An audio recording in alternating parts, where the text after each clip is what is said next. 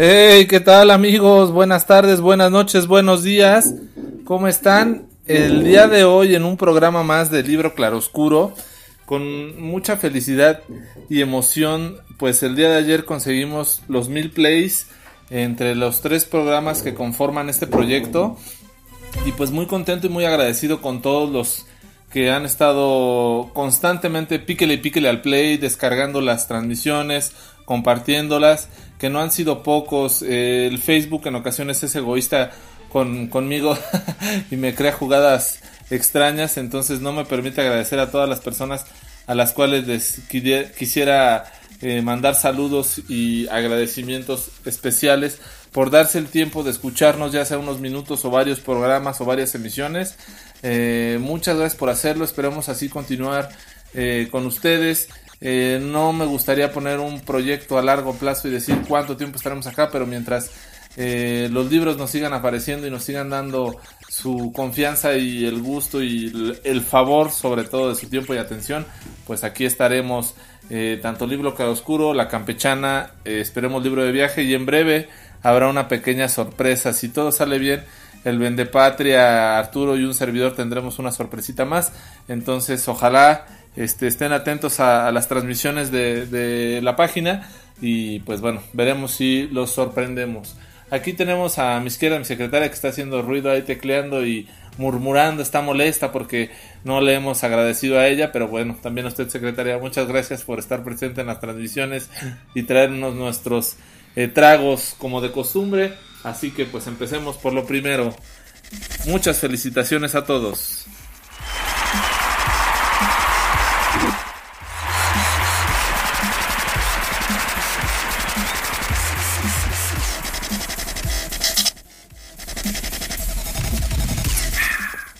Perdón, ese fue un buen trago de cerveza. Y bueno, en lo que habíamos quedado, en la semana apenas pudimos entregar el libro de Ryan Sanders que se lo llevó Carolina.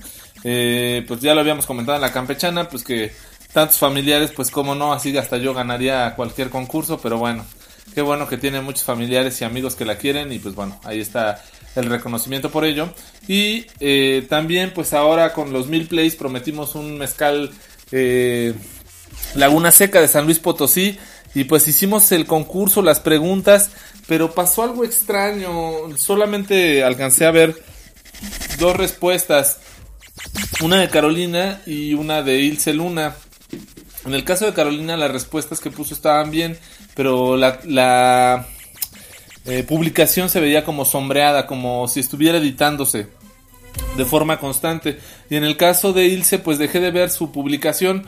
No sé si porque alguien habrá denunciado el post o qué habrá pasado. El chiste es que ya no pude ver ninguna de las dos eh, publicaciones. Obviamente, pues sí, la que respondió bien y primero fue Carolina. Aunque Ilse también respondió, aunque erróneamente en la respuesta número 4. Pero, eh, pues ambas coincidieron en la respuesta número 6. Y eso me da gusto. Pero bueno, este, pues desafortunadamente no le podremos dar el mezcal a Carolina, pues tendremos que hacer como en este libro que vamos a reseñar, ser víctimas, no, no ser víctimas, ser partícipes del budismo y de la donación y de socorrer a los que menos recursos tienen. En este caso, pues ese mezcal lo tendremos que socorrer y donar al locutor de esta emisión, es decir, a mí. Entonces, pues, a su salud, Carolina, muchas gracias por donar este mezcal, por no responder en tiempo o no sé cómo lo habrás hecho en Facebook, pero bueno, pues salud. Hasta mi secretaria le está tomando, ¿eh? Muchas gracias, Carolina, por este mezcal de San Luis, muy bueno. Y bueno, pues el libro del cual les vamos a platicar el día de hoy es Los vagabundos del Dharma de Jack Kerouac. Este autor eh, padre de la corriente, o bueno, integrante de la corriente beatnik, junto con Alan Ginsberg, William Burroughs, eh, fue escrito en 1958. en un total de 11 días, o sea, fue escrito de un refilón. Eh, la otra vez platicábamos un poco Arturo y yo en la campechana y decíamos lo complicado que en ocasiones se puede tornar escribir libros. Eh, tienes que sí tener una idea de las cosas que vas a escribir, pero tienes que tener una disciplina férrea. Si no tienes una disciplina férrea es muy complicado que puedas conseguir siquiera este, acabar un cuento, ¿no? Entonces en este caso en 11 días escribir un libro, aunque sean de 240 páginas, pues es un logro, ¿no? Eh, eh, muy fluido y bueno, es un poco la introducción o la invitación que hace Kerouac al budismo o cómo él la vivió. Hay aquí ciertas situaciones peculiares en el libro, pero bueno, él, él platica cómo se fue dando esta situación eh, en su vida propia. Eh, la característica de la generación Beat eh, pues es que todas sus obras o la gran mayoría de sus obras son un poco de corte autobiográfico, pero lo que hacían era cambiar los nombres, ¿no? Y sí mezclaban un poco la realidad con la ficción y entonces tú no podrías saber realmente, pues si lo que te contaba Kerouac o Ginsberg eh, o Burroughs eh, era realmente lo que estaba ocurriendo o era fruto de la fantasía o le aderezaban un poco a los personajes de los cuales iban platicando. En este caso, en este libro podemos encontrar eh, personajes pues de lo más interesantes. Neil Casady es Cody Pomeroy, Alan Ginsberg es Alba Goodbook, Goodbook, perdón, Jack Kerouac es Ray Smith, Philip Lamantia es Francis de Paya, Michael McClure es Aiko Shea, eh, John Montgomery es Henry Morley, eh, Peter Orlovsky es George, Kenneth Rexroth es Reynold Cacuetz y Gary Schneider es Happy Rider. Eh, Happy Rider, pues en su momento fue ganador del premio Pulitzer por sus, por sus poemas Turtle Island. Y también aparece por ahí Philip Wallen, que es Warren Cowling. Entonces, eh, son amigos y también escritores y también partícipes de la corriente beat que aparecen en este libro. Los dos personajes que aparecen durante todo o gran parte del libro, pues definitivamente es eh, Happy Rider y Ray Smith o Gary Snyder y Jack Kerouac.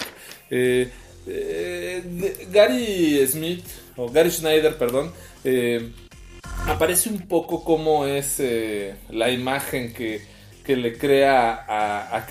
Esto es a título personal. Eh, veo cómo lo admira y cómo lo hace ver como su guía particular en este tema del budismo a Jack. Entonces eh, se expresa de una forma muy apropiada, pero muy elocuente, pero también muy eh, fanática de él, pero sin perder el piso. Yo creo que con una credibilidad total creía ciegamente en Gary Schneider, entonces eh, en el libro lo deja ver es su bodhisattva o su guía espiritual, entonces pues así pasa con este libro. Eh, lo curioso de este libro es que de todos los personajes, pues el único que sobrevive hasta la fecha es Gary Schneider, eh, que es Happy Rider, ¿no? Quizá esta llevar a cabo esta vida budista pues le ayudó en la vida particular porque pues es lo que yo decía que era un poco particular, ¿no? Porque ya Kerouac, pues todos sabíamos que era muy alcohólico y él pretendía hacerse al budismo, pero sin dejar este alcoholismo feroz que tenía.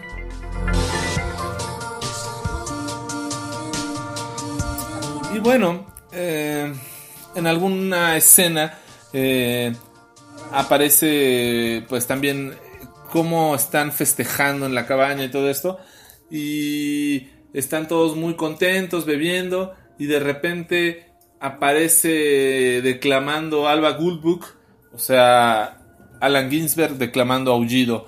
Eh, esto ya lo habíamos visto en algunas películas, cómo aparecía eh, realmente así surgió el poema de Aullido. No fue así publicado, sino fue más bien primeramente escuchado por muchos de sus amigos en fiestas y así fue la fama y el renombre de este gran poema de Aullido. Y en su cabaña Gary Schneider, este Happy, Happy Rider, pues es muy sencilla, ¿no? Como que comulgaba mucho con lo que proponía, con lo que decía del budismo, ¿no? Tener algo muy tranquilo, eh, repleta de libros, en todos lados encontrabas eh, libros pues orientales, de budismo, pues no, no veías alguna pertenencia baladí o algo de más que dijeras, híjole, es increíble que, siendo budista tenga, no sé, una estufa o algo de gran valía. No tenía nada. Y entonces realmente piensa en su momento este Jack, si alguien entrara a robar ahí a la casa de Gary Schneider, pues lo único que se podría llevar entre sus manos serían libros, que no sería un, premio menor o un botín menor, pero pues sí para nuestras costumbres, pues este no sería el premio o el botín que esperara cualquier ratero, ¿no? También hace muchas referencias en, el libro a Ezra Pound y a este poeta chino, Lipo, eh, le llaman el poeta inmortal, es uno de los más grandes de la dinastía Tang. Y pues bueno, también eh, hay que recordar que Lipo y su gran amor por el alcohol, se, alcohol perdón, se cuenta en sus poemas. Eh, fueron muchos escritos, de muchos de sus poemas fueron escritos bajo el influjo del alcohol y pues también de la misma forma su, tumba fue cavada así, ¿no? En alguna noche estaba borracho Lipo y pues salió a navegar al río Yangtze este gran río en, China. Y pues vio la luna reflejada, fue tanto su pasión y su amor por la luna que la quiso abrazar en, el reflejo del agua y al abrazarla pues cayó en el, río y pues murió ahogado. En, algún momento, eh, recuerdo en el funeral de mi padre, eh, puse un poemario de Lipo que él me hizo favor de regalarme eh, es el único libro que leí de Lipo, es un gran libro de poemas, muy chiquito, pero todos sus poemas muy, muy reales, muy, muy emotivos. Y pues sí, se dejaba ver, por supuesto, esta afición o este gusto por el alcohol. Había un poema que me gustaba mucho que decía algo así como si yo fuera alcohol o algo así como si quisiera ser alcohol, haciendo alusión a la canción de Caifanes. Eh, que fue la, tuve la oportunidad de ponerla ahí junto a sus cenizas en el, en el altar que le hicimos en su cabaña, pero eh, pues no sé dónde quedó este libro, entonces no lo puedo encontrar, entonces desafortunadamente no les podré eh, platicar un poco de este poema, porque también lo estuve buscando en internet y en otras fuentes y no, no, no, no me pude hacer con este poema, pero sí les voy a leer un pequeño poemita que se llama Sentado solo, solo en la montaña Xingting es una montaña que está al norte del distrito de Shuangcheng, en China. Eh, dice algo así. Los pájaros han tornado sus nidos en bandadas. Perezosa la última nube se aleja. La montaña es mi única compañera. Ni al uno ni al otro nos vemos cansados. Esto quiere decir eh, el gusto y el cariño que, que, desde los antiguos se ve por estar con la naturaleza y con la montaña y, y que lo refleja mucho en el budismo, ¿no? Este respeto por, por la montaña. Y fue así como la primera vez yo me acerqué a este libro. Fue una cuestión coincidente porque estaba buscando en este gusto y afición que tengo por el trail running, eh, pues los mejores libros de trail running. Y coincidentemente este de los vagabundos del Dharma estaba más que como recomendación literaria por per se por la propuesta bit que tiene Jack Kerouac, era un poco por las hazañas y las andanzas en la montaña.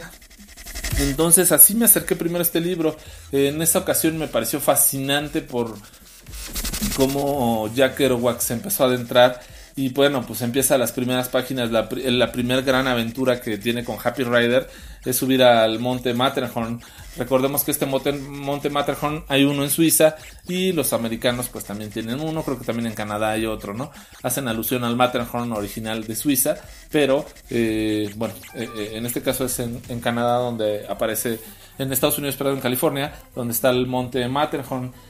Pues se deciden lanzarse a la aventura John, John Montgomery, Jack Kerouac y Gary Schneider, eh, pues empiezan a subir y van platicando haikus, eh, poemas. Eh, de repente John Montgomery se, se acuerda que el, que el cárter del coche no lo había vaciado, entonces por el frío que ocasionaba ahí, si estaban varios días allá arriba en la montaña, pues seguramente cuando regresaran al vehículo pues lo iban a encontrar con, congelado el cárter y pues no iba a estar estropeado y no iban a poder utilizar el coche de regreso.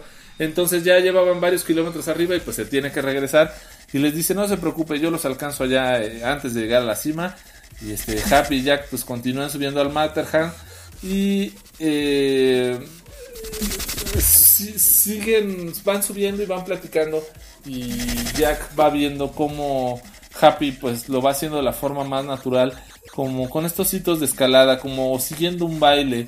Entonces en este baile o esta danza de montaña que tiene Happy Rider, él se queda muy impresionado y muy admirado lo ve como un superhumano y dice cómo es posible que a mí me está costando un esfuerzo físico tan grande, eh, a Happy Rider pues sea algo tan sencillo para él.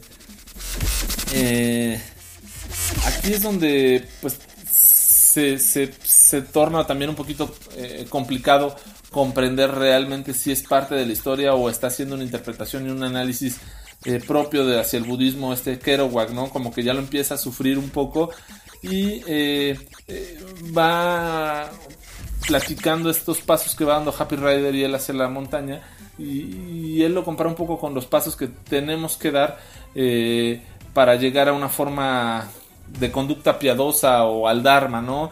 Eh, el Dharma, pues es como siguen eh, en su momento, cómo siguieron las interpretaciones, pues, los consejos o las enseñanzas que dio Buda. Eh, son varias interpretaciones que se le da al Dharma, ¿no? Pero primordialmente es esa. son las enseñanzas que dio Buda a sus discípulos. Ya después de ahí vienen los bodhidharmas y más cosas. Hay que meterse un poquito a estas cuestiones de budismo para entender un poco más allá que es una cuestión espiritual y pues la cual estaba aparentemente muy en comunión Happy Rider y pues Jack estaba pues, pretendiendo seguirlo. Perdón si les digo de repente Happy Rider y Gary Schneider pues es el mismo personaje, luego me hago bolitas, pero pues ya dominándolo no, no, no se confundan demasiado en esto, ¿no? Eh, finalmente este Jack no consigue llegar a la montaña del Matterhorn, se queda muy decepcionado por esta situación y por su primer revés en su experiencia budista y eh, en cambio, pues lo que decía, ¿no? Se queda viendo a Gary Schneider como un ser supernatural y pues sí, su bodhisattva, ¿no? Entonces es eh, esta persona digna de enseñanza, pues al cual está siguiendo y pues bueno, Dan así lo reflejó, que al subir a la montaña, pues lo consigue. Eh, aquí pues también dejan entrever un poco esta ligereza y esta forma de viajar que proponían mucho la imitación o la forma de hacer el viaje de mochila o el mochilazo. En los 50 en Estados Unidos pues tenía una condición económica medianamente natural y era previo a que llegaran eh, los hippies, ¿no? Entonces esta generación pre-hippie que viene con la generación beat pues eran más agresivos y más bravos realmente quizá que los hippies, ¿no? Los hippies pues eran de amor y paz, pero estos eran de decir, bueno, pues vamos a alejarnos de la sociedad, vamos a estar solos, eh, ¿Con qué? Pues con nada, realmente no necesitamos nada, solamente lo que tú puedas meter en una mochila es prácticamente lo que tú podrás necesitar y si puedes tener una vida con solamente lo que cargues en dentro de tu mochila, este, pues bueno, vale la pena y pues vas por el camino, por decirlo, apropiado. Eh, también platico un poco en el libro los viajes que realiza Kerouac o Jack. Eh, su primer viaje pues visita a Cody Rosie eh, pues también miembros y poetas de la generación Beat y eh, tienen un poco una paranoia que la policía los está siguiendo y los está persiguiendo por estas eh, propuestas que tienen diferentes. inclusive Rossi en algún momento intenta suicidarse por, por, por sentirse presa de la búsqueda de la policía de esta generación. En su segundo viaje va a visitar a su familia a, Carolina, lo hace pues totalmente en autostop, ¿no? O sea, pidiendo ride a quien se le atraviesa en la carretera o subiéndose a trenes eh, con vagones vacíos cuando el guardia eh, pues no estaba vigilando o, atento a, esta situación. Entonces, así es como, como viajó Jack en este segundo gran viaje que tuvo, por así decirlo. Y eh, perdón, en, esta parte ahí alcanzo a leer un revés que sufrió. La forma en que Happy Rider le explicó eh, el budismo, cómo adentrarse, los, los, los todo esto, él lo asimiló muy bien. Eh, viviendo en Berkeley, pues se le hizo algo de lo más natural y correcto y propio pero a su familia no lo pudieron, no lo recibieron de la misma forma y lo tomaron un poco como un loco, ¿no? A Jack. Digo, aunado a esto que les decía, de que nunca dejó el alcohol, entonces pues aparentemente si tú estás al budismo, pues no debes de ser alcohólico, pero pues en este caso esta dualidad la quería llevar Jack eh, en su experiencia budista, ¿no? Y por último, su platica también, entre otros, su tercer viaje que regresa a Carolina, de regresa de Carolina pues de ver a su familia y en esta ocasión se topa con un, con un eh, conductor borracho y en esta parte me hay una canción que recuerdo de Nirvana que dice algo así como Where did you sleep last night? Eh, o ¿Dónde dormiste la última vez? Hay una parte en, en, ¿Dónde dormiste la última noche? Mi secretaria ven aquí presente que está atenta y sirviendo chelas, pero también eh, participando y metiendo la cuchara. Este, ¿Dónde dormiste la última noche? En estas páginas alcancé a ver un poquito eh, la, versión original de esta historia, ¿no? La versión de, de, por qué o en qué se basó en su momento Kurt Cobain para escribir esta canción. Igual me estoy equivocando rotundamente, pero sería cuestión, tendrían que leer el libro para poder identificar y discernir en específico esa canción y saber si realmente aquí puede ser que este Kurt se haya inspirado para esta bonita canción que cantó en su momento en el Unplug. Y sí, por supuesto, eh, aquí mi secretaria me está soplando que es un cover, yo ya lo sé que es un cover, pero la versión original fue inspirada en, eh, según lo que yo analicé, en este libro. Entonces, pues ojalá se den el tiempo de hacer este análisis, eh, investigación para ver si es cierto. Y este, bueno, e, entre sus viajes, este Jack se encuentra a varios vagabundos. Quiero asumir que de ahí toma el título, ¿no? A los vagabundos del Dharma o a, su generación, ¿no? De que emprendieron un poco este viaje al budismo. Entonces, así también Happy Rider se refería a ellos. Me encontraba a mis amigos los vagabundos o los bodhisattvas. Eh, entonces, pues de ahí toma el título del libro en el cual pues les da un poco de alimento, les da bebida, pues es algo normal al budismo, ¿no? Esta caridad que tenían que, brindar como Carolina fue muestra de, darnos caridad de su mezcal y pues bueno, aquí lo estamos degustando en su honor. Y bueno, en algún momento algún vagabundo le, comenta, ¿no? Este, yo prefiero ser vagabundo a ser rico. Pues pudiendo, siendo vagabundo puedo tener una vida pues sencilla, sin complicaciones, entre ellas, esas complicaciones serían tener casa, trabajo, coche, familia, responsabilidades. Y cuando tú eres un vagabundo, pues tienes una vida sencilla, solamente tienes que disfrutar tu vida misma y alimentarte. Entonces, este tipo de, declaraciones o de pasajes que pone en el libro Jack, pues te deja ver que estaba muy adentrado, al menos en esos momentos, en esta idea del budismo y de, el, eh, pues, por decirlo así, el viaje por mochila, ¿no? Y, algo que, también, pues, en su momento me llamó mucho la atención de este libro, pues fue con, la iniciativa Dharma. Yo en su momento fui muy seguidor de, la serie Lost y eh, a los que pudieron ver esta serie, pues hay una iniciativa Dharma que son los que aparentemente dominan en esta isla. Realmente aquí pues no hay ningún vínculo, ¿no? Ya analizándolo un poquito más, pues Dharma, la iniciativa Dharma quiere decir Department of Heuristic and Research on Material Applications entonces no tiene nada que ver con los dharmas del budismo. Pero bueno, en su momento pues yo me dejé llevar para, para leer este libro. Pero bueno, también en su momento, como les comento, me acerqué por las cuestiones del trail running y la montaña. Entonces ojalá ustedes pues tengan el gusto también, eh, ya sea por la reseña que escucharon, por Kerouac, por los indicios de que quizá pueden encontrar los orígenes de alguna canción de Nirvana por ahí y pues ojalá se puedan acercar a este libro.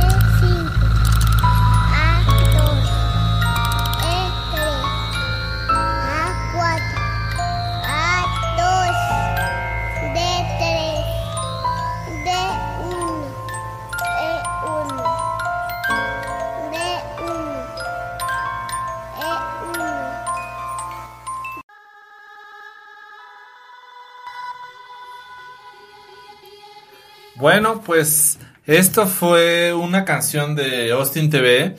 Eh, también tengo que agradecer y reconocer eh, públicamente, valga la expresión, a todas las canciones a las cuales tuvimos acceso y pudimos estar poniendo al inicio de la temporada. Y bueno, en los programas sucesivos, todas las canciones que nos han donado Tritón, Meran, Outlet. Eh, y por supuesto, ahora con mucho gusto, tengo que informarles que eh, nos contactamos con el baterista de Austin TV y nos dio la autorización para poner eh, música de ellos en nuestros programas. Entonces seguramente van a estar musicalizados por algunas canciones de Austin TV, las cuales en título personal siempre me han llevado eh, a una expresión eh, o una concepción distinta de la música. Esta música que desde niños conocemos con un ritmo melódico y algunas letras. Austin TV siempre me llegó con sus instrumentos a interpretarlas de otra forma y viajar quizá más allá de cuando una letra te va diciendo cómo va la canción. Así es como yo interpreto y asimilo la música de Austin TV.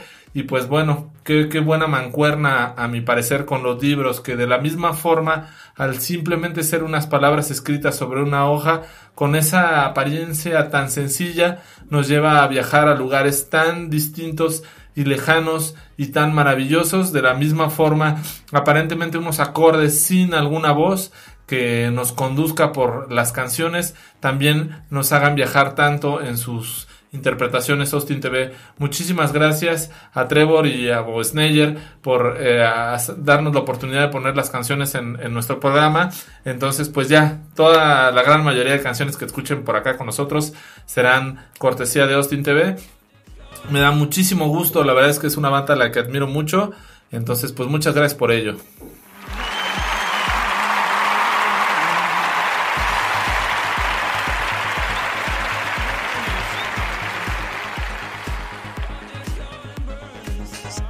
Y eh, pues bueno, aclarando un poco sobre la canción de Where Did You Sleep Last Night, eh, es una canción eh, sí folk, sí tradicional de Estados Unidos con una antigüedad por ahí de los 1870 quizá de los Apalaches.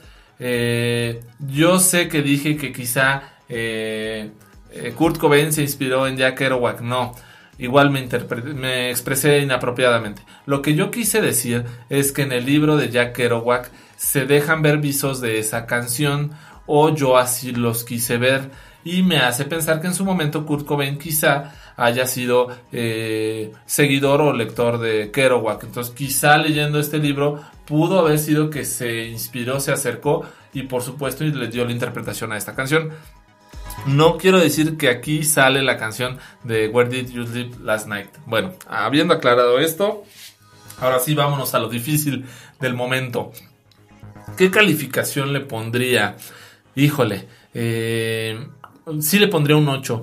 Podría estar más arriba, pero ya sería por cuestiones personales y no me gustaría influenciar en esta calificación. O podría estar más abajo por, por lo mismo, ¿no? Que mis apreciaciones y gustos personales seguramente a ustedes no serán los mismos. Pero sí, un 8 es muy buena. Eh, si lo ves como una novela ligera de aventuras, de, de viajes, de no necesitar de mucho para pasártela muy bien, pues sí, eh, seguramente tendría su diversión y es un libro pequeñito, entonces también vale mucho la pena se acerquen a él y lo pueden leer. ¿A quién se lo recomiendo? Pues a jóvenes, a, a, gente que lejos de esta cuestión social a la cual nos acostumbran a siempre querer más, a tener un mejor trabajo, a tener un mejor coche, a tener más dinero, a necesitar viajar a lugares más recónditos para poder tener una vida mejor, pues no, por el contrario. Ah, también en su momento vale la pena tener algo sin tanto peso en la vida, esto es, sin tanta responsabilidad y sin tantos objetivos y sin tantas competencias como lo es el poderte ir un día o dos, irte caminando a la montaña, al bosque, estar contigo mismo, escuchar a la naturaleza y sin necesidad del celular o de películas o de música, poderte pasear y solamente disfrutar eh, tu comunión propia con, con, el entorno que te rodea. Entonces, pues ojalá, eh, si les gustó este libro, pues se acerquen a él. Es La Generación Beat, Los Vagabundos del Dharma, de Jack Kerouac. Y pues bueno, ya se nos acabó el mezcal. No es cierto, ya. Seguramente para estas épocas ya Carolina ya de estar hasta en la Profeco poniendo su queja porque no le vamos a dar su mezcal. No, sí, la ganadora absoluta fue Carolina. Respondió antes que todos y las respuestas muy apropiadamente. Inclusive nosotros pedimos solamente cuatro proyectos de Stephen King y ella puso cinco. Entonces, pues muy bien Carolina, muchas gracias por poner atención a los programas y pues muchas felicidades, estén atentos, seguramente vendrán nuevas dinámicas, nuevos regalitos para dar y pues bueno, gracias de nueva cuenta por, por el gusto y la atención que tenemos con ustedes y por supuesto nos queremos despedir con una canción que nos pidió nuestro amigo Moy de nuestros queridos amigos de Austin TV, Roy Rogers. Buenas tardes, buenas noches, buenos días. Soy Pavel Velasco. Adiós.